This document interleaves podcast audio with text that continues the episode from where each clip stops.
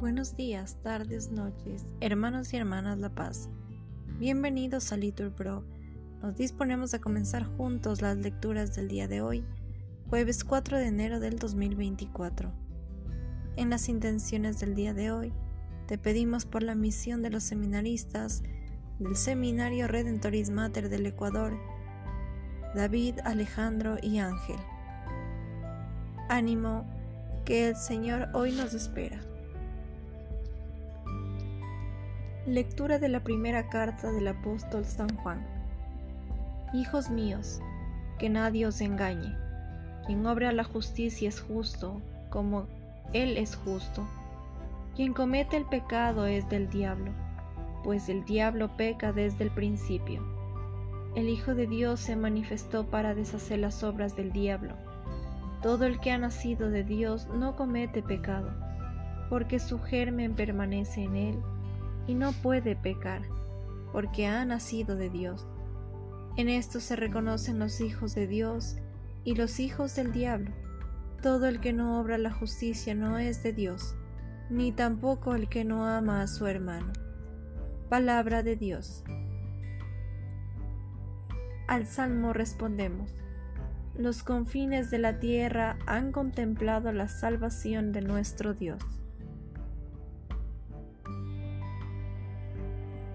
Cantad al Señor un cántico nuevo, porque ha hecho maravillas. Su diestra le ha dado la victoria, su santo brazo. Repetimos, los confines de la tierra han contemplado la salvación de nuestro Dios. Retumba el mar y cuanto contiene, la tierra y cuantos la habitan. Aplaudan los ríos, aclamen los montes. Repetimos, los confines de la tierra han contemplado la salvación de nuestro Dios.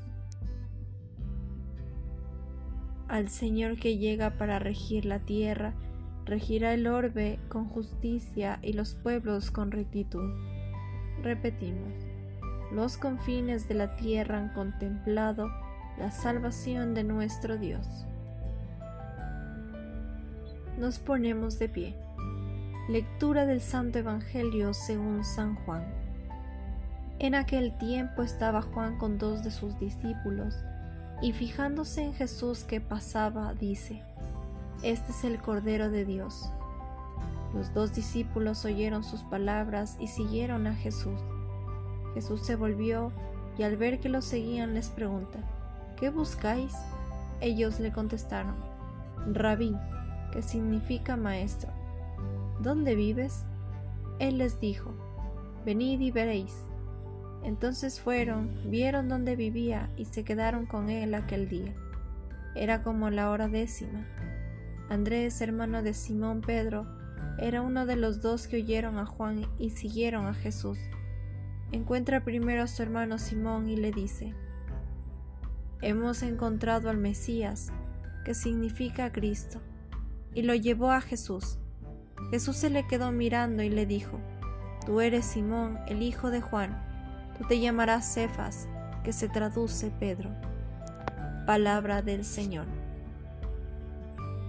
Bendecido día, hermanos.